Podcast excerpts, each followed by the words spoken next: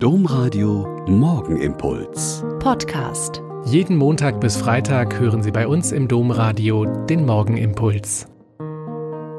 Herzlich willkommen zum Morgengebet. Ich bin Schwester Katharina, Franziskanerin in Olpe, und ich freue mich, dass wir auch an diesem ersten Tag des neuen Jahres hier zusammen beten.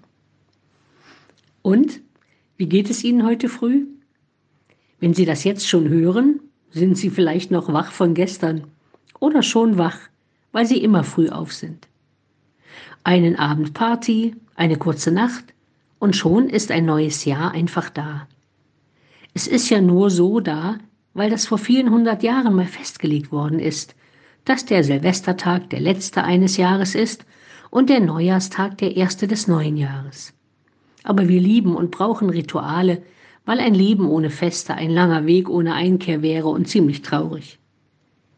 Heute ist der Oktavtag von Weihnachten, also der achte Tag nach dem großen Fest.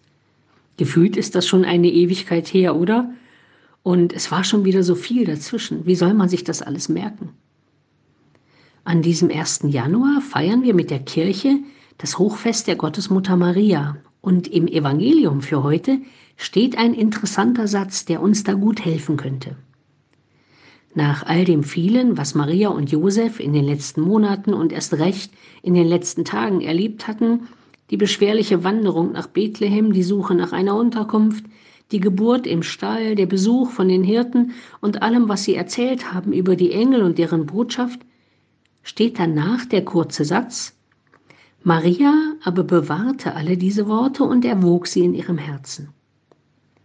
Wir sind heute so voll von tätlichen Nachrichten, dass wir am Ende eines Jahres oft ganz erschrocken sind und sagen, ach, das war auch alles dieses Jahr?